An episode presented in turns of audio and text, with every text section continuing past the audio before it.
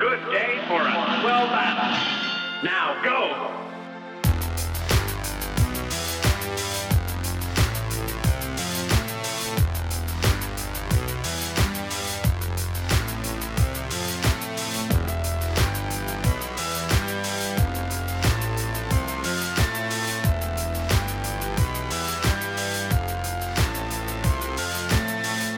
E aí pessoal, tudo certo? Eu sou o Guilherme Pereira e sejam bem-vindos ao episódio 13 do InPixel Podcast, o seu resumão semanal das principais notícias do mundo dos games. Este resumão é do início do mês, do dia 1 a 7 de agosto. Uma semana que não foi tão agitada, mas a gente teve o State of Play do PlayStation na última quinta-feira, que foi o destaque da semana e com certeza o destaque desse episódio. E primeiramente, o InPixel ele faz parte do Podcasters Unidos. A iniciativa Podcasters Unidos foi criada com a ideia de divulgar podcasts menos conhecidos, aqueles que, apesar de undergrounds, têm muita qualidade tanto em entretenimento quanto em opinião. Por aqui você tem a chance de conhecer novas vozes que movimentam essa rede. Então entre lá no nosso Instagram, o arroba Podcasters Unidos, é só escolher e dar o play. Tu pode ouvir os episódios através do Spotify, do Deezer, do Google e Apple Podcasts, Radio Public, Pocket Casts, Breaker e Anchor. Segue em todas as plataformas lá também, que isso me ajuda, ajuda a ranquear o podcast e chegar em outras pessoas também, principalmente no Spotify. E já vamos então para o giro de notícias.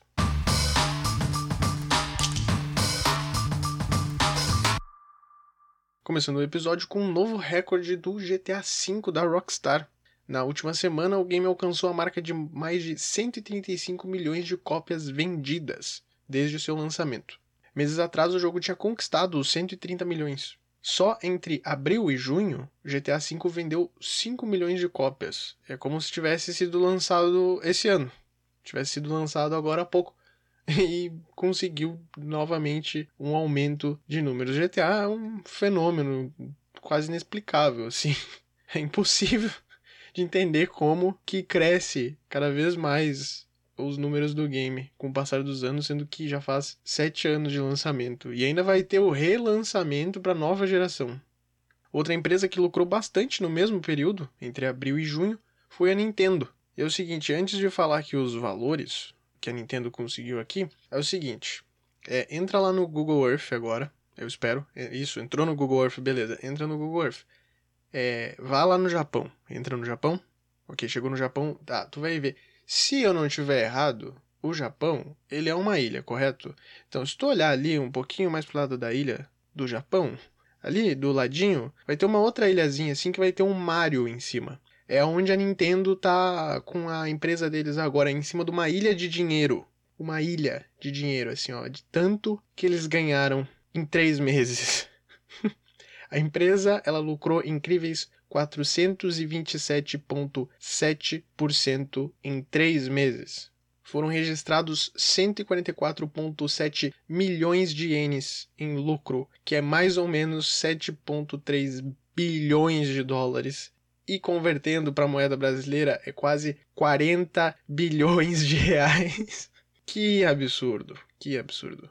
Nesses três meses aí, a Nintendo teve aumento em venda de jogos, no lucro líquido, inclusive, que seria o lucro mesmo que eles conseguem, mesmo é, tirando as despesas totais, é, continua na casa dos bilhões. E também teve um grande aumento na venda de hardware, acessórios e softwares também para o console, para o Nintendo Switch. Só em hardware aumentou 166,6% nesse período, comparando com o ano passado inteiro. E os responsáveis desses números é o Corona e o Animal Crossing New Horizons. O New Horizons vendeu 22 milhões de cópias, ele vendeu mais que o último Zelda, e por causa da pandemia a indústria de games lucrou ainda mais.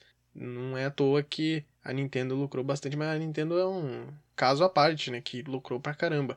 Mas a indústria de games no geral aumentou consideravelmente durante a pandemia. E mais uma nova adaptação está chegando na Netflix. Dessa vez é Beyond Good and Evil, que ganhará um filme misturando live action e animação. O diretor do filme será Rob Letterman, diretor do Detetive Pikachu. A adaptação não tem data de lançamento. Então é mais uma das adaptações que estão chegando aí para o streaming. A gente vai ter série do Splinter Cell, do Cuphead, vai ter série do anime, na verdade, do Dragon's Dogma, vai ter Cyberpunk 2077 também, bem interessante. Na última semana, funcionários da Blizzard protestaram contra os salários. O protesto rolou depois de um reajuste dentro do estúdio, onde a galera não ficou nada satisfeita com os valores oferecidos. A maior parte dos funcionários recebeu um aumento de menos de 10%, tendo alguns funcionários recebendo ali no máximo 20%. E vale a pena frisar que havia gente que trabalhava muitos anos dentro da empresa e acabou recebendo menos de 10%. Então é muito pouco comparado para a galera que já está que 7 anos, quase 10 anos dentro da empresa está recebendo o mesmo salário há tanto tempo. E não só isso, existe uma disparidade gigantesca dentro da Activision Blizzard e o salário dos funcionários. O Bob Kotick, que é o CEO da Blizzard, ganhou no ano passado 40 milhões de dólares em compensações e o diretor financeiro, o Dennis Durkin, levou 15 milhões de bônus. Então já tem um tempo que está acontecendo essa revolta pelo pessoal da Blizzard aí, que a galera não tá nada satisfeita com os salários. Na verdade, as pessoas não estarem satisfeitas com os salários, isso já vem de bom tempo. Inclusive tem funcionários que diziam que os pagamentos de 10, 15 anos atrás eram bem melhores, as pessoas eram bem mais remuneradas dentro da empresa e hoje em dia quase não tem um reajuste decente. Então, por causa desse reajuste aí que teve, o pessoal, ah, vamos reacertar então o salário de vocês. No final das contas, a galera recebeu muito pouco e existe essa disparidade até mesmo de pessoas entre setores. Pessoas que estão fazendo a mesma função, estão ali em tempos diferentes e às vezes a pessoa que está com menos tempo recebe mais do que a galera que está há mais tempo ali. A Blizzard, infelizmente, está indo por um caminho muito ruim nos últimos anos, né? inclusive dá para ver através dos games o que está acontecendo dentro da empresa. Tem ali os funcionários recebendo mal, a galera, os executivos ganhando o dinheiro a rodo, sem precisar fazer muita coisa, vão ganhando, ganhando dinheiro, e a galera que está realmente produzindo lá dentro da empresa não está ganhando quase nada. E isso dá para ver ali nos games que o Overwatch, por exemplo, é um game que a galera perdeu a mão completamente no game. Os caras fizeram hype no início e agora pff, nem conseguem fazer direito. Do mesmo jeito que o Hearthstone foi a mesma coisa. Eu joguei Hearthstone na época que lançou e tinha bastante hype. E depois decaiu, o pessoal não conseguiu mais segurar a galera. E o WoW, então, que seria o game que representa a Blizzard hoje em dia, é um game que agora eu acho que tá voltando a ser o, o que foi mesmo World of Warcraft. É aquela coisa, se o funcionário tá desmotivado, ele não vai querer trabalhar direito e ele não vai fazer um jogo direito, eles não vão conseguir trabalhar direito em cima de um jogo. Muito triste essa situação aí. Espero que né, daqui a um tempo mude o que está acontecendo dentro da Blizzard, porque a Blizzard é uma empresa muito importante para o mundo dos games. Falando ainda da Blizzard, a BlizzCon, principal evento da Blizzard, será em formato virtual no início de 2021. Ainda não tem data de lançamento para esse evento. Então, para a galera aí que está esperando maiores informações sobre Overwatch 2 e Diablo 4, só esperando agora mais um tempinho até a chegar e ter mais informações de quando que vai rolar, onde que vai ter a transmissão e coisas do tipo. Finalizando o bloco, finalmente a CD Projekt Red anunciou o segundo evento do Cyberpunk 2077. O segundo Night City Wire vai rolar na segunda-feira, dia 10, a partir da 1 da tarde, com transmissão via Twitch. Foi prometida a demonstração da escolha dos personagens, então um pouco ali do background da história, das linhas de história que tu pode escolher dentro do game. Também foi prometido o uso de novas armas e também mais detalhes sobre o desenvolvimento do game. E foi isso para o bloco de giro de notícias. Vamos para os lançamentos.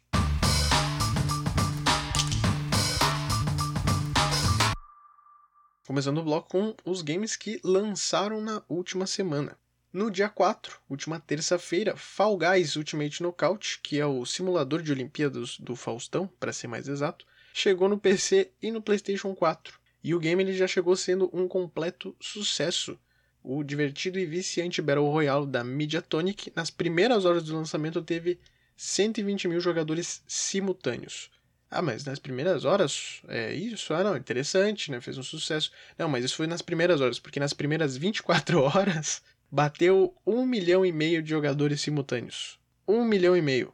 Como o estúdio não estava esperando que isso acontecesse, nem a Devolver, que é a distribuidora do game, rolou muito bug, rolou muito glitch, a galera ainda tava é, dando nota negativa por causa disso, porque tem uns erros bem, bem complicados aí é, em cima do jogo, mas eles estão corrigindo com o tempo, estão conseguindo arrumar porque já faz aí quase uma semana de lançamento e, e ainda tem muita gente jogando, muita mesmo. E o game, assim, ó, tem tudo para fazer sucesso. Tudo, tinha tudo para fazer sucesso. O jogo é engraçado, é divertido, é streamável, é competitivo e é Battle Royale. É Battle Royale, é um negócio que faz sucesso hoje em dia, e mesmo que seja um jogo meio diferente assim, funcionou. Parabéns aí pra galera da Mediatonic. Mas eu espero que não se torne um Rocket League da vida aí, que fez muito sucesso no início e depois aquela decaída gigantesca, assim. Até tem uma galera que joga Rocket League hoje em dia, mas é, não é igual o que foi nos, nas primeiras semanas. Nas primeiras semanas de lançamento do Rocket League era um absurdo, e depois ninguém mais falava do game. E o outro game também, o, na verdade só teve dois destaques essa semana. O outro game lançado foi o Horizon Zero Dawn Complete Edition, que finalmente chegou aos PCs na última sexta-feira, dia 7. Antes de falar sobre os jogos anunciados, tem que citar aqui os jogos que foram adiados nessa semana. Serious Sam 4 chegaria agora em agosto, mas foi adiado para o dia 24 de setembro. A Crow Team, desenvolvedora do game, fez o anúncio do adiamento, mas não informou o motivo. Serious Sam 4 chega no PC e Stadia no próximo mês, enquanto as versões de PlayStation 4 e Xbox One chegam em 2021. Provavelmente foi adiado devido a atraso da produção por causa do corona, ou tem a opção também de que eles estão é, polindo ainda o game para ser lançado. Mas muito estranho que eles não tenham falado o motivo. E a Larian Studios informou no dia 4 que o acesso antecipado a Baldur's Gate 3 neste mês foi adiado, mas sem uma nova data. Porém, o estúdio avisou que no dia 18 de agosto, terça-feira, a partir das 14 horas, haverá uma transmissão do Summer Game Fest do The Game Awards com o Geoff Kingley para revelar novos detalhes do game e a data de lançamento oficial de Baldur's Gate 3. O evento foi apelidado de Panel from Hell, o painel do inferno, acho que seria isso. E agora sim, falar do que foi anunciado, das novidades e dos games que foram anunciados essa semana. Halo The Master Chief Collection ganhará crossplay entre o Xbox e o PC. A 343 Industries confirmou isso no início da semana. Inclusive, o game terá o matchmaking mais justo, pois os jogadores podem optar por encontrar partidas apenas com jogadores de mouse e teclado. O crossplay do The Master Chief Collection não tem data de implementação ainda, mas provavelmente chega em 2020. Pikmin 3 Deluxe chegará ao Nintendo Switch no dia 30 de outubro. Foi uma notícia que pegou todo mundo de surpresa. Literalmente, porque foi do nada, assim. Até os sites de notícia aqui do Brasil, alguns noticiaram dessa forma, assim, do nada. de surpresa. Chegou o Pikmin 3. Essa versão do Pikmin terá todas as expansões, além de novas missões e novas dificuldades para escolher. O Pikmin 3 foi lançado originalmente em 2013 pro Wii U. Mortal Shell, game indie de RPG inspirado na série Souls, ganhou data de lançamento na última semana. O game chega ainda esse mês no dia 18. O Mortal Shell chega no PC, PlayStation 4 e Xbox One.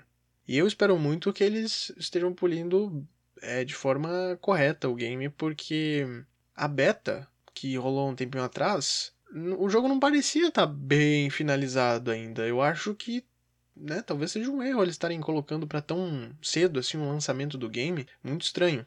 Até vi comentários de, de um pessoal no Twitter falando sobre isso. Nossa, não parece que esse game tá pronto para ser lançado. Tem pouco tempo para ser polido o game ainda. Então, vamos esperar aí o que, que vai acontecer até o dia 18 a Bethesda anunciou que Doom Eternal e The Elder Scrolls Online serão lançados para a nova geração de consoles. Jogadores que tiveram uma cópia no PlayStation 4 ou Xbox One poderão fazer atualização gratuita para os novos consoles, e a Bethesda quer que os dois games tenham retrocompatibilidade no lançamento. O estúdio promete melhorias para a nova geração, mas ainda não informou data de lançamento para os dois games para a nova geração. Até porque não tem uma data ainda certa para nenhum dos dois consoles, né? A Rockstar confirmou que está desenvolvendo um game do Esquadrão Suicida. A Rockstar postou no Twitter oficial da companhia mostrando o possível logo do game e uma imagem do Superman. Essa imagem tem o Superman virado de costas e na cabeça dele tem o logo, o possível logo do game, Suicide Squad, naquele formato de mira, né? Colocado na cabeça dele. nessa postagem da Rocksteady foi colocada a seguinte mensagem: alvo marcado, hashtag DCFandom 22 de agosto. E ao que tudo indica é que durante o evento, que é o DC Fandom, que vai rolar ali no dia 22 de agosto, vai ter novas informações do game. Além disso, se especula que a Warner Bros. Montreal está desenvolvendo um novo game do Batman e que provavelmente terá o um anúncio oficial nesse evento.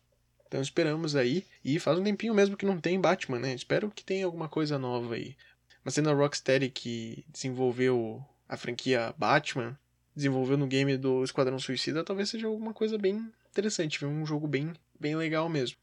Finalizando o bloco, o Homem-Aranha ele foi confirmado no novo Marvel's Avengers, mas será exclusivo no PlayStation. O herói chegará de forma gratuita em 2021, mas não vai ser o Homem-Aranha da Insomniac Games, que é dos estúdios do PlayStation, né, estúdios da Sony. Vai ser um herói próprio, criado para esse game. E não só isso, no blog oficial da Sony foi confirmado que vai ter mais conteúdos exclusivos no PlayStation. Então foi listado aqui algumas coisas. Nesses conteúdos só do PlayStation vai ter 30 dias de acesso exclusivo a uma roupa skin lendária, um emote lendário e também uma finalização épica, além de uma identificação diferente no nome para cada um dos seis personagens disponíveis inicialmente. E para todos os personagens que foram colocados posteriormente, como é o exemplo do Gavião Arqueiro, que foi anunciado até na última semana, vai ter também alguns conteúdos exclusivos apenas para o pessoal que assina o PS Plus, PlayStation Plus, né? Um pacote que tem uma, que tem uma skin rara, também uma identificação e alguns créditos para dentro do game. E já está rolando, né, agora o beta do novo Marvel Avengers Vi inclusive algumas opiniões bem divididas aí sobre o game. Algumas reviews de jornalistas dizendo que o jogo tá interessante na beta e uma galera também dizendo que não, nada a ver esse game aqui. Mas eu não cheguei a ver gameplay mesmo em nenhuma live.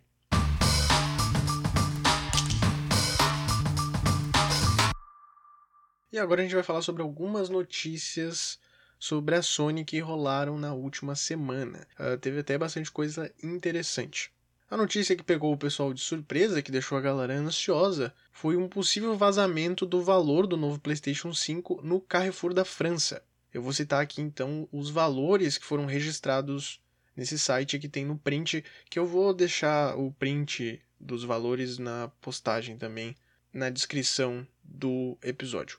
Então segue aqui os valores. O PlayStation 5 apenas com mídia digital, ele sairia por 399 euros. O PlayStation 5 com leitor de disco sairia por 499 euros. E todos os acessórios do PlayStation 5, como controles e câmera, foram listados em 49 euros e 50 centavos. Seguindo essa lógica, nos Estados Unidos o PlayStation teria o mesmo valor, só que em dólar, porque costuma ter o mesmo valor desse tipo de produto, tanto na Europa como nos Estados Unidos. A única coisa estranha desses valores é os acessórios, que estão mais baratos do que o normal, porque o DualShock 4 do PlayStation ele custa atualmente 59 euros, 60 euros na verdade, e o headset custa 80 euros. E como eu falei anteriormente, está listado ali como quase 50 euros todos os produtos. Convertendo os valores para o Brasil, mas sem taxas e impostos, a gente teria o PlayStation aqui no Brasil chegando por R$ 2.150 na versão digital e a versão com leitor de disco R$ 2.700. Eu acho que vai ser esse valor aí. Eu acho que vai ser realmente esse valor. Eles estão demorando demais para lançar, mas também tem uma briga, né, dos consoles para ver quem que vai falar primeiro, porque ah, porque tem toda aquela coisa, o Xbox tá esperando o PlayStation lançar primeiro, a Microsoft quer ver porque quer botar um valor mais barato, tem tudo, tudo isso acontecendo agora, então a gente tem que esperar mais um tempo ainda para vir os preços. Eu acho assim que se não tivesse todas essas taxas e impostos em cima do valor do PlayStation, se chegasse nesse valor, maravilhoso. Porque eu tô esperando aí quase 5 mil reais, fácil, fácil, fácil. No novo PlayStation e no novo Xbox também. E sobre o valor tá mais barato ali, é, nessa parte de, de acessórios, como eu trabalhei em agência de publicidade que desenvolvia sites e também trabalhei é, diretamente com a criação de um site uma época, eu tenho uma noção mais ou menos e posso tentar explicar o que aconteceu aqui. Se realmente aconteceu mesmo, se for verdade isso que aconteceu do registro dos valores, quando tu vai colocar informações dentro de um site, no caso de um e-commerce, que é o Carrefour, tu vai registrando item por item, colocando informações ali, colocando os valores. Pode ser que tenha sido passado os valores mesmo do PlayStation 5 mídia digital e com leitor de disco, e vão ser esses valores aí mesmo.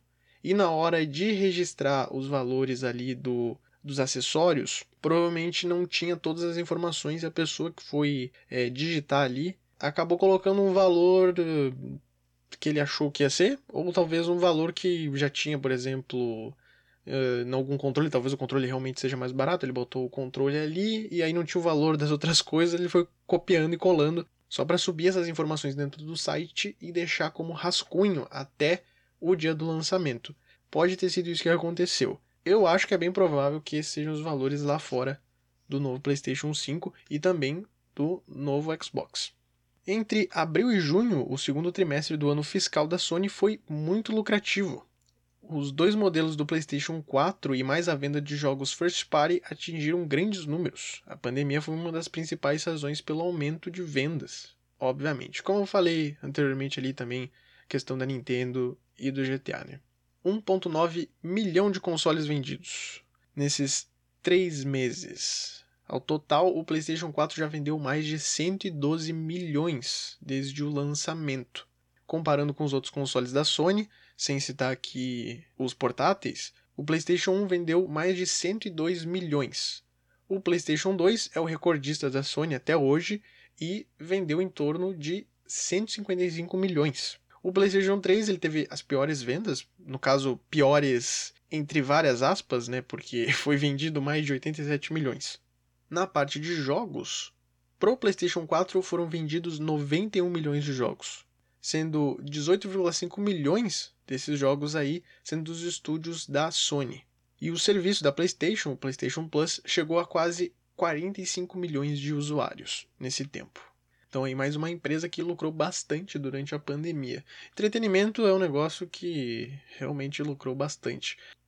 E outra coisa interessante, agora voltado aqui para o Brasil, o serviço PlayStation Now apareceu na Play Store brasileira e isso abriu especulações se o serviço chegará em breve no país. No dia 5 apareceu um banner totalmente em português sobre o PlayStation Now, incluindo uma mensagem de período de teste grátis do serviço. O PlayStation Now ele funciona de forma parecida com o xCloud e o Game Pass do Xbox, mas focando principalmente no streaming de jogos de PlayStation 4 e PlayStation 3. O banner ele foi removido um tempinho depois e alguns usuários acreditam que isso poderia ter aparecido apenas para os jogadores que possuem a conta americana na PlayStation Store. E assim, uma galera relatou isso daí, eu não acho que seja coisa de gente que tá usando a conta americana do PlayStation, tá? Eu duvido muito e eu acho que pode ser uma grande jogada da Sony. Porque o xCloud, eu vou citar no próximo bloco sobre a Microsoft, eu vou falar sobre o serviço do xCloud.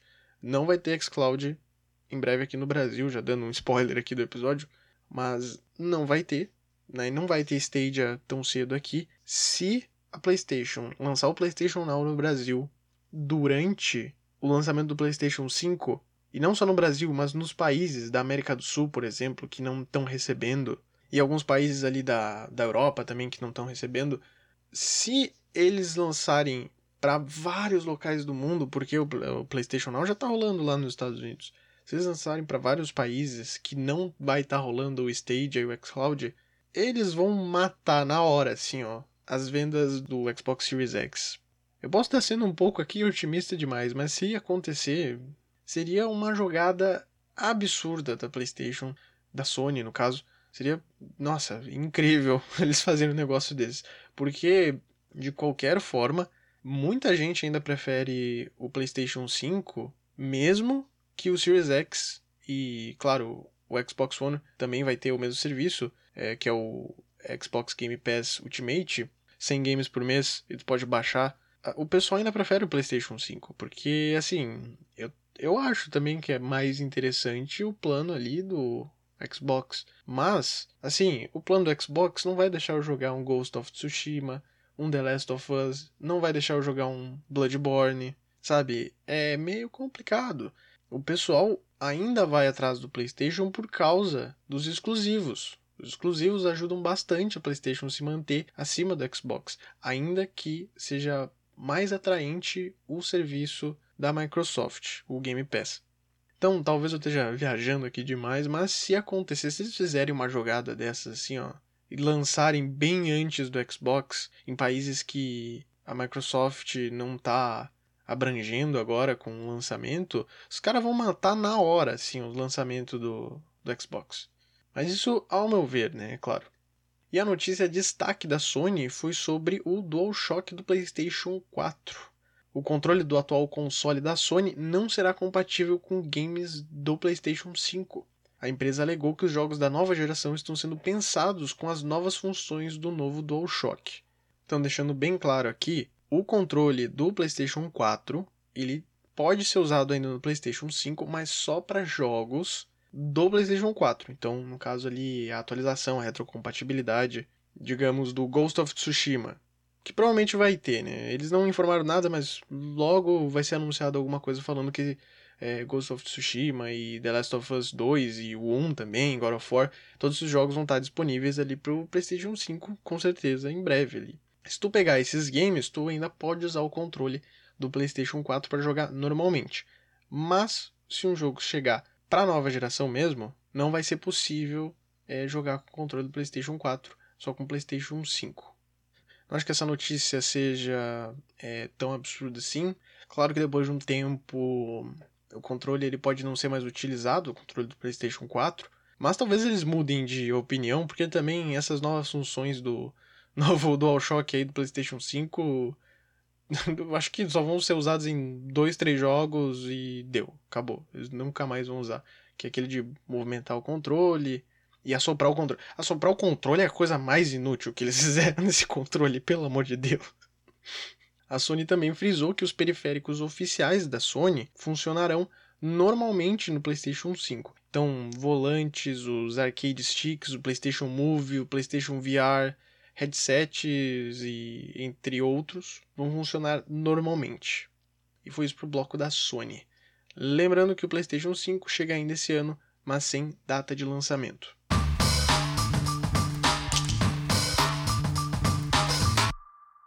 Saindo da Sony, vamos falar da Microsoft e do Xbox e de várias notícias aí que saíram nessa última semana. E já puxando a notícia do controle do PlayStation 4, Logo depois dessa notícia, a Microsoft não deixou barato. Eles disseram: Ah, tá bom então, vocês não vão deixar o pessoal jogar controle de vocês? Ha! Então tá bom. Aqui para vocês, ó, o nosso controle vai funcionar. nosso controle vai funcionar para tudo. Ah, bota qualquer coisa e vai funcionar. Eles não perderam tempo logo depois que a Sony anunciou isso daí, eles falaram, ó, os controles vocês podem usar normalmente. Então isso daí é um fator positivo, né, pro novo console. Mas foi só isso, eles não falaram sobre ali questões dos periféricos, dos acessórios, no caso do Xbox, eu imagino que vai funcionar normal, headset, coisa do tipo, vai estar tá funcionando normal. Eles só quiseram frisar mesmo essa questão do controle.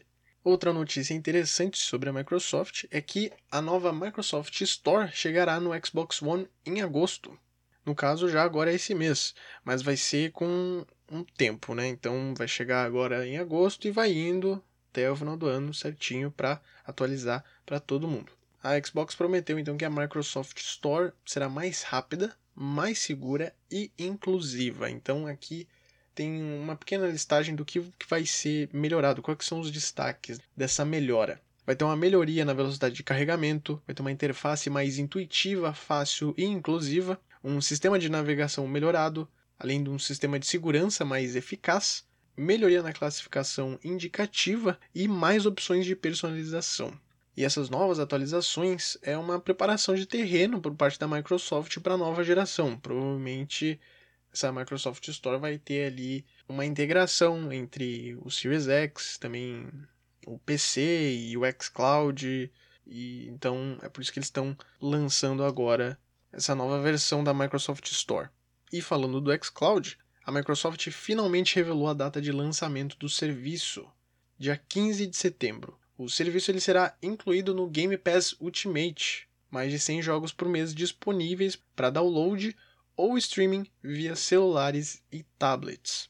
22 países vão receber o serviço e, como eu falei anteriormente, o Brasil não está nessa listagem aí de novo.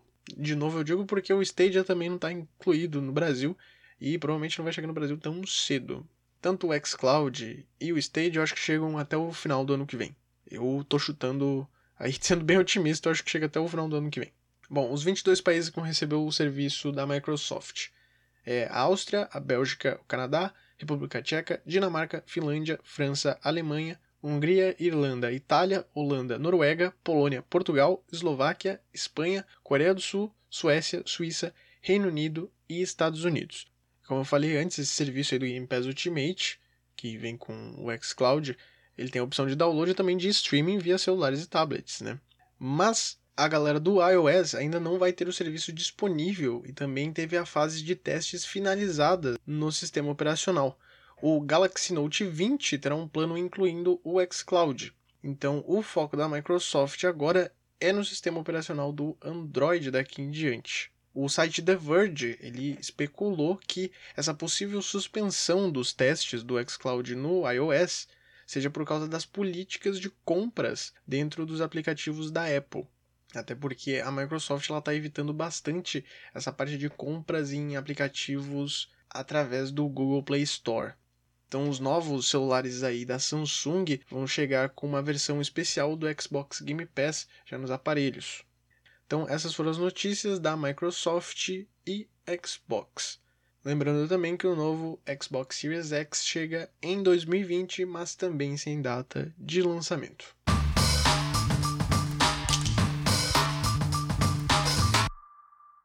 Então, agora esse bloco aqui é para falar de uma coisa que eu nunca pensei que eu ia falar durante os episódios do InPixel, que é a questão do TikTok, que pode ser banido nos Estados Unidos, mas que isso daí, né, na verdade, todas as notícias que. Tudo que eu vou comentar agora aqui tem a ver sim com o mercado de jogos e é bem interessante. Uma loucura que rolou na última semana aí. Só uma coisa, eu deixo aqui bem claro que eu não tenho conhecimento sobre política, sobre economia mundial. É, não é minha área, tá? Eu não, não sou nem um pouco chegado nessa área aí. Então eu vou só tentar é, explicar direitinho o que eu entendo aqui é, sobre o caso, mas eu não vou me aprofundar tanto, tá? Eu vou falar mesmo da parte dos games ali, como que isso pode influenciar, o que, que tá rolando agora, tá? Então, deixo aí como dica o podcast do Xadrez Verbal, que é bem famoso aqui no Brasil, que fala sobre política, e se eu não me engano, o último episódio tem uma parte lá que eles falam sobre essa guerra entre Estados Unidos e China, essa guerra comercial agora. Então eu não acompanho, na verdade, o xadrez verbal, mas eu sei que a galera lá é especializada em política, os caras entendem muito bem, política internacional principalmente. Então a galera vai saber explicar melhor todo esse rolê que tá acontecendo aí, então eu vou explicar mais de boa. Então já peço perdão se eu falar alguma besteira aqui, tá? Beleza, então. O que que rolou? O que que deu isso daí? Bom, o Trump, naquelas birrinhas dele de sempre, o cara chegou e disse assim: é o seguinte, TikTok vai ser banido dos Estados Unidos, o WeChat, que seria a versão chinesa do WhatsApp, do nosso WhatsApp aqui, é, vão ser banidos aqui do, dos Estados Unidos porque é coisa da China, isso aí é coisa do governo, eles têm o controle em cima desses aplicativos, então com certeza eles vão estar tá nos espionando. Eles vão estar tá nos espionando, é um perigo. é um perigo para a segurança nacional. Foi isso que o Trump disse. Não sou eu que estou dizendo. Então, o que, que rolou na última semana? É, teve ali uma assinatura do Trump, uma decisão né, que ele assinou essa decisão, que é para banir transações com o TikTok e o WeChat em 45 dias. No caso, o TikTok é da ByteDance e a WeChat é da Tencent, que é muito conhecida aí no mercado de games, né? Nesse documento aí que foi assinado, é, tá, tá dizendo lá que a decisão ela foi motivada por causa de uma emergência nacional, na cadeia de suprimentos de tecnologia da informação e comunicação. E que esses aplicativos que são controlados pelo governo chinês, eles ameaçam a segurança nacional, a política externa e a economia dos Estados Unidos. Também, dentro desse documento, os Estados Unidos devem tomar medidas agressivas contra os proprietários do TikTok para proteger nossa segurança nacional. Tem tudo isso nesse documento. E como eu falei, né, tem a Tencent é, envolvida nisso daí. A Tencent, ela é enorme, ela é gigantesca. Ela tem ações e participações e empresas por todo mundo. Os caras são podre de rico. Eles compram tudo, o que tiver na frente eles estão comprando. Então teve ali um medo de que poderia então, como eu falei antes, né, foi banido por 45 dias as transações entre o TikTok e o WeChat. No caso, pode afetar as empresas ligadas à Tencent, como é o caso da Riot Games e a Epic Games, que são uma das grandes aí que tem é, uma mãozinha ali da Tencent. O que tudo indica é que essa decisão ela não vai afetar diretamente o mercado de games. Ou seja, vai ficar ali de boa. Tudo, que tem a ver ali com a Tencent, principalmente, vai ficar de boa, não vai acontecer nada demais. Então, só para explicar aqui, a Tencent ela é dona da Riot Games. Eu falei antes, eu acho que participação, na verdade, é, é dona da, da Riot Games. Participação mesmo é na Epic Games, que a Tencent tem 40% das ações dentro da empresa.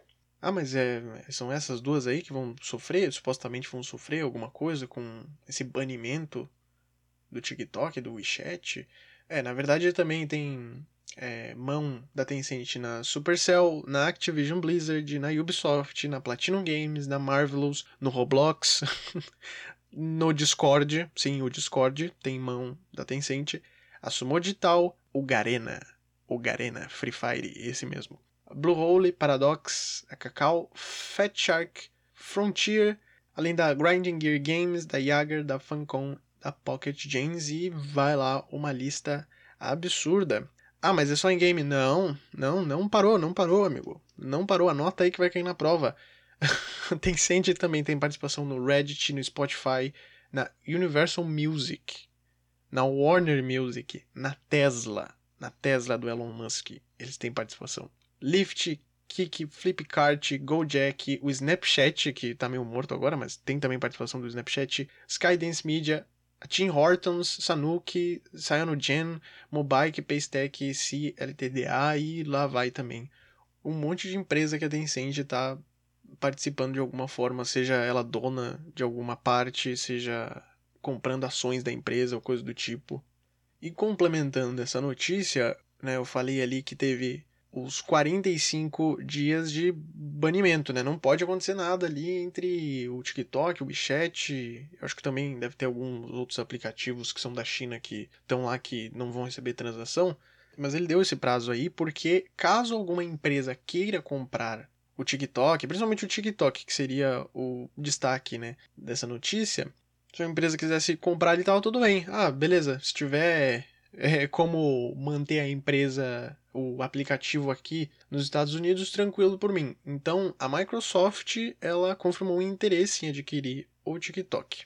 Com essa aquisição, o TikTok ele poderia se manter nos Estados Unidos tem também toda uma explicação do que, que a Microsoft iria fazer com o serviço, toda uma explicação também diretamente para o governo americano, porque eles também tiveram que dar toda uma descrição explicando, não, que a gente vai manter então as informações do TikTok aqui no, nos Estados Unidos, não vai vazar, aí vai ter investidores e papapá.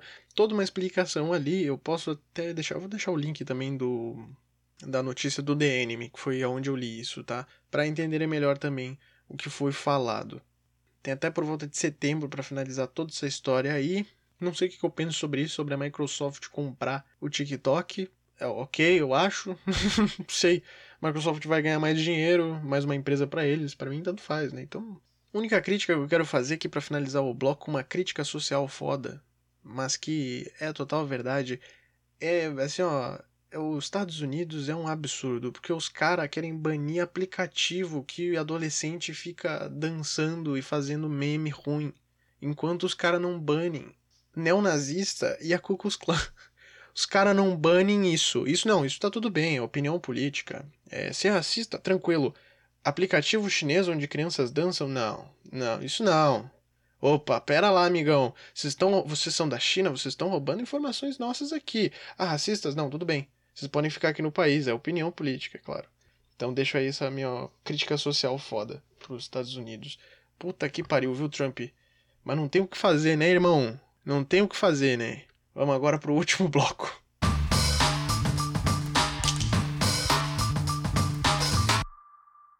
Na última quinta-feira, dia 6, rolou o State of Play da Sony, um evento que teve em torno de 40 minutos, mostrando novidades sobre games do PlayStation 4, PlayStation 5 e PlayStation VR. Como sempre, eu vou pegar aqui o meu caderninho, o bloco de notas aqui e ir falando de acordo com o que apareceu durante o evento, explicando né, os games, o que, que teve e depois eu dou as minhas considerações finais sobre o evento, tá bom? Primeiramente, a gente teve a abertura do evento com Crash Bandicoot 4, It's About Time. Começaram muito bem o evento. Ali foi mostrado um pouco mais sobre mecânicas que vão ter dentro do game, das novas mecânicas. Falaram sobre a customização, sobre o desenvolvimento das fases. Inclusive foi citado duas grandes novidades porque dentro do game, além de ter a opção de jogar com Crash, a Coco e também com Neo Cortex, vai ter um quarto personagem jogável que vai ter uma outra linha paralela da história ali que é o Jingle Dial, que é um dos vilões aí da série do Crash. A outra novidade interessante é que vai ter um modo inverso. Eles colocaram dessa, desse modo aí, o Inverted Mode, que traz filtros diferentes para as fases e muda um pouco da a dificuldade. Então vai ser a mesma fase, tu vai jogar a mesma fase que tu já jogou, só que com um desafio diferente. Então, foi mostrado ali, por exemplo, uma fase que vai ficando mais rápido a fase, cada vez mais rápido, ou que tu tem que colorir a passagem para te descobrindo onde que tá o caminho. Uh, bem interessante. Eu gostei bastante do que foi mostrado ali do Crash 4. Logo em seguida a gente teve a demonstração do Hitman 3, que eu achei que seria só uma gameplay, e do nada os caras ali deixaram como uma grande surpresa é, Hitman 3 Death Awaits vai ser em VR. Vai ter a opção, na verdade, de VR também. E eu achei isso muito interessante. Ainda que eu não seja ainda tão fã do VR, experimentei pouco na minha vida também, né? Mas achei muito bacana. E não só o Hitman 3, mas toda a trilogia, a última trilogia Hitman aí vai estar disponível para ser jogada em VR. Eu acho que vai uma experiência bem interessante. Depois do Hitman 3, a gente teve Outro game que me deixou assim bem surpreso, foi uma surpresa bem boa, que é um remaster do Braid, que é um game indie bem antigo, mas bem antigo, um game lá de 2008. É um dos games indie aí que deram vida ao mercado de games indie que a gente tem hoje em dia. Braid é um dos games uh, importantes aí que tiveram capinando o campo, capinando todo o lote aí antes da galera chegar e se estabelecer e virar o que é hoje em dia o mercado indie de games. Braid é um jogo de plataforma e quebra-cabeça, que tem elementos ali de uso do tempo para passar das fases, digamos assim, tu pode voltar no tempo. Então foi foi uma surpresa para mim, eu achei bem interessante. E essa é uma edição de aniversário que tá chegando em 2021 no PlayStation 4. Com certeza vai chegar no PlayStation 5 também. Outro game que foi falado foi o anúncio do The Pathless, que eu achei assim, ó, bem interessante. É do estúdio Giant Squid e é um jogo de aventura e exploração que envolve também um pouco de puzzle. E esse game eu curti pra caramba, foi um dos meus destaques do evento, porque o visual do jogo é bem interessante, a dinâmica também do, do game é, é, bom, é bem dinâmico, é bem, um jogo bem rápido, é realmente bem interessante, me deixou bem empolgado esse game. E como também foi um dos games que foi realmente anunciado, foi, é um jogo novo, e teve também ali a parte da gameplay, eu, eu achei que é um dos meus destaques, assim. Achei bem bacana mesmo. O game ele chega para PlayStation 5 e é para chegar ainda em 2020. É para PlayStation 5, mas ali final de 2020 já vai estar tá aí. Eu achei uma vibe meio Journey também do game, mas acho que só pela estética mesmo. Outro jogo muito legal que tá chegando aí também pro PlayStation, o Spelunk 2. Também outro jogo aí indie de plataforma 2D, um jogo bem difícil. Esse daqui seria o jogo que o pessoal colocaria na review assim, o Dark Soul dos jogos indie, o Dark Soul dos jogos de quebra-cabeça, porque é um jogo extremamente difícil. E o Spelunk 2, inclusive, está próximo de ser lançado, vai ser lançado agora no dia 15 de setembro para PlayStation 4. E foi revelado algumas informações sobre que, que vai ter de novo dentro do game. Então, vai ter um multiplayer que parece que tá bem interessante. Ter uma exploração mais dinâmica, onde tudo que tu fizer dentro do game pode influenciar de alguma forma as fases que tu vai passando. E também foi mostrado algumas mecânicas que vão estar disponíveis no novo game da Spelunk. Logo em seguida a gente teve a demonstração de um RPG japonês, o Genshin Impact, do estúdio MiHoYo. O interessante é que, além de chegar pro PlayStation 4 agora em 2020, esse game ele também vai chegar para PC e para mobile também. Achei interessante. Não curto tanto é, JRPG, mas para quem curte ali é, Zelda, principalmente Breath of the Wild, esse jogo tem uma vibe assim, um pouquinho de Zelda, do último Zelda, né?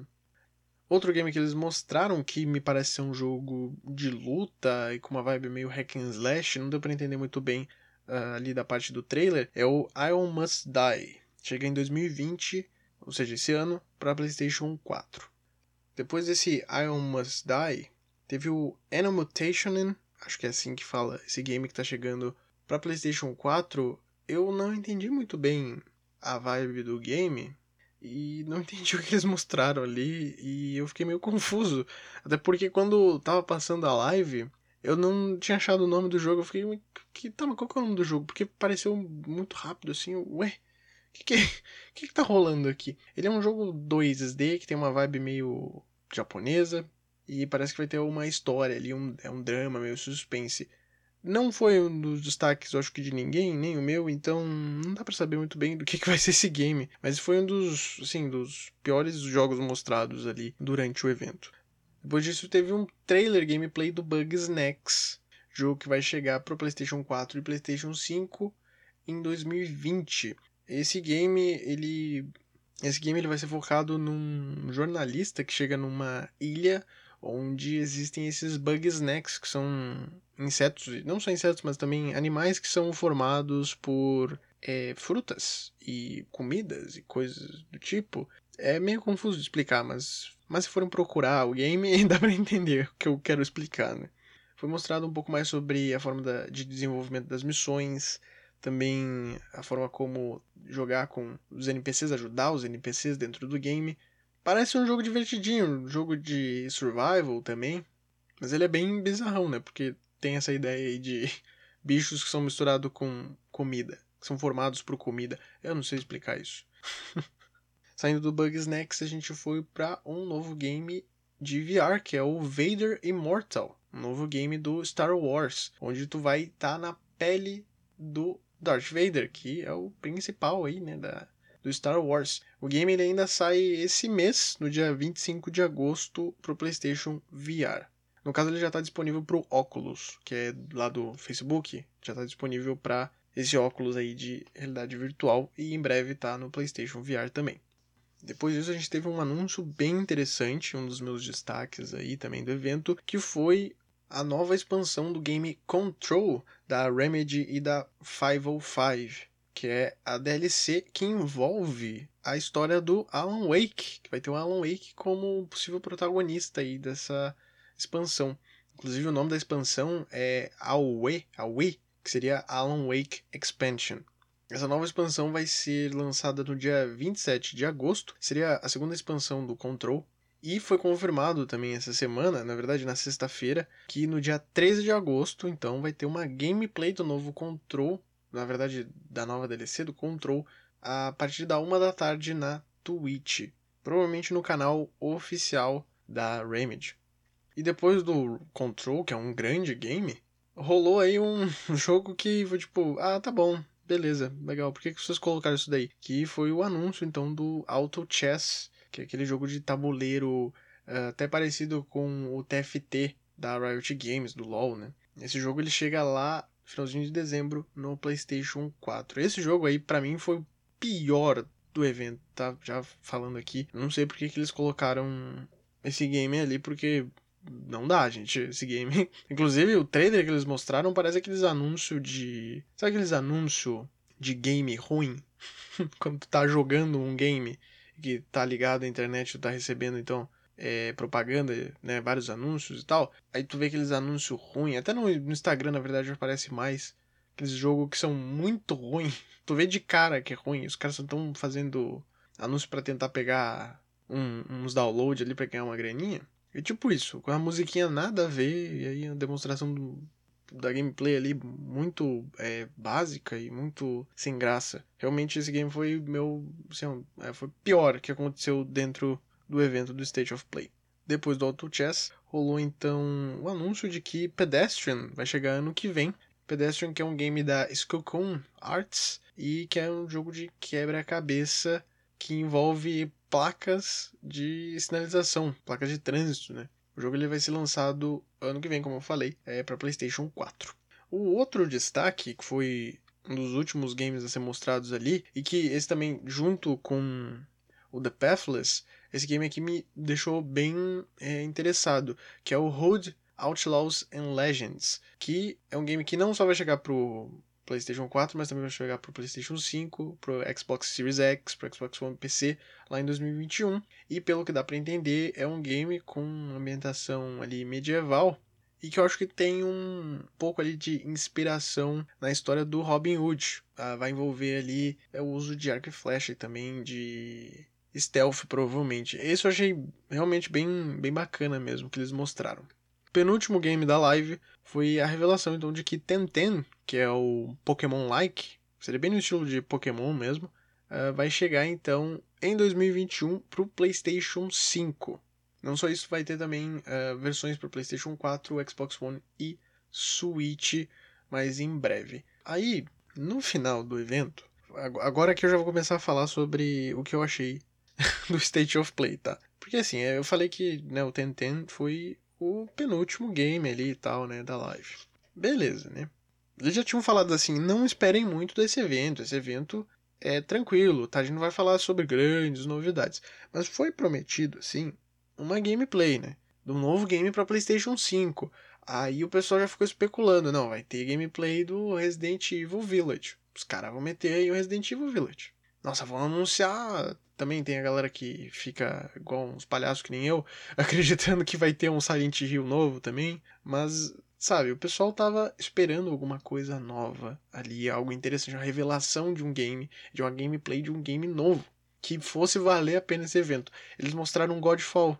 Eles mostraram Godfall, gente. Ninguém tá curtindo esse game, tá todo mundo tipo, ah, beleza, Godfall, ah, legal. Ah, um jogo de hack and slash, né, tem a câmera do God of War, que legal. Então eles mostraram ali uns 9 minutos, mais ou menos. É, finalizou o evento com isso, mostrando o que, que vai ter de gameplay, das classes, né, do combate. E, sério, isso daí foi. foi o que matou a apresentação, porque tá todo mundo tacando pau, falando, não, esse evento foi morno, foi fraco, foi ruim. Eu não acho que o evento ele foi horroroso, tá? Porque comparado com o EA Play Live, não tem como alguma empresa fazer um evento tão ruim que nem aquele. Aquele lá da EA foi muito ruim, porque eles não apresentaram porcaria nenhuma, eles prometeram um monte de coisa. Aquilo lá é horroroso. Eu não consigo dizer que, nossa, esse evento foi ruim, tá? Mas é que a forma como eles colocaram a distribuição dos games foi bem errado, assim, porque eles começaram com Crash, começaram bem, eles começaram muito bem, foram games interessantes. Aí no meio tinha Auto Chess. Auto Chess, velho, esse jogo, pelo amor de Deus. Auto Chess, jogo de mobile aí, Sim, estou sendo preconceituoso com jogos de mobile. ah, gente, não dá, não dá. Então foi um erro, assim. Obviamente a galera esperando demais. Claro. Mas também, né? Pô, tu vai fazer um evento que se chama State of Play. State of Play, gente, a gente já teve nesse ano State of Play com Ghost of Tsushima e The Last of Us Part 2. Que dois eventos que se chamavam State of Play. E aí a gente teve um outro State of Play onde teve isso, sabe? Teve Godfall no final. Esse game vai ser uma das grandes decepções do ano, né, bem na minha opinião. Vai ser aquele jogo para te esquecer do, da vida um pouco e ficar apertando um botão para bater nos monstros e ficar falando com o pessoal no Discord, trocando ideia, sabe? Só, só pra isso, porque, sinceramente, foi sacanagem. Tinha que ter algum é, ponto ali que tivesse algum grande lançamento, pelo menos para manter o evento e a galera dizer: caramba, esse evento foi realmente legal o desenvolvimento do Resident Evil Village, eu acho que já passou da metade, se não me engano. Eles poderiam ter chamado a galera lá da Capcom pra colocar aí uma gameplay, nem que fosse 6 minutos de gameplay do novo Resident Evil, já seria interessante. Eu até pensei, ah, eles poderiam mostrar também alguma coisa do novo Homem-Aranha. Eles já falaram, revelaram capa e tal, revelaram teaser do game. Será que já não tem nada, alguma coisa, a primeira fase pronta do game, será que não tem, sabe? Primeira missão do game, no caso. Será que não, não tinha para poder mostrar? Seria interessante, o pessoal ia dizer, opa, caramba, muito legal. Então, assim, no geral, eu acho que o evento ele foi ok, tá? Eu não consigo dizer, nossa, foi horrível. Mas o que realmente me frustrou bastante foi Godfall no final, porque eu tava esperando alguma gameplay interessante. E aí eles me vieram com Godfall.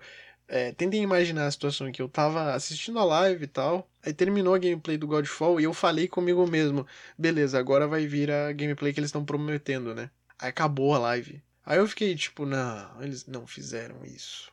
Eles não fizeram isso. triste, triste, gente, mas ok, foi um evento ok, é, não dá para dizer que foi horroroso. A EA tá aí para comprovar que dá para fazer pior. e também, com certeza, durante os próximos meses aí, vai ter evento provavelmente de revelação de novos games pro PlayStation 5, pro Xbox Series X, de também revelação dos preços. Esse daí é só um evento mais simples aí para falar o que, que eles estão produzindo agora. Mas eu também espero que tenha um grande evento da Sony em breve, com grandes revelações, talvez com gameplays interessantes e não de Godfall.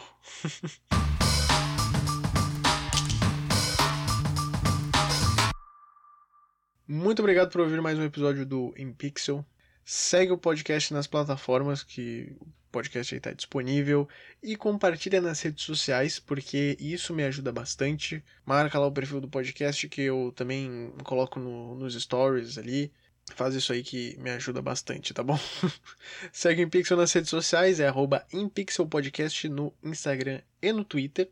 Segue também o Podcasters Unidos no Insta, é arroba Podcasters Unidos. Confere lá, tem muitos outros podcasts dentro do grupo tem diversos temas, vale a pena dar uma conferida. E eu já deixo avisado aqui que talvez no meio da semana tenha um novo Unlocked, porque agora no dia 10, na segunda-feira, tem um novo evento do Cyberpunk 2077, que é o Night City Wire, a segunda edição desse evento. Então, se o evento for bem interessante, eu trago aí um Unlocked na terça ou na quarta, provavelmente, tá bom?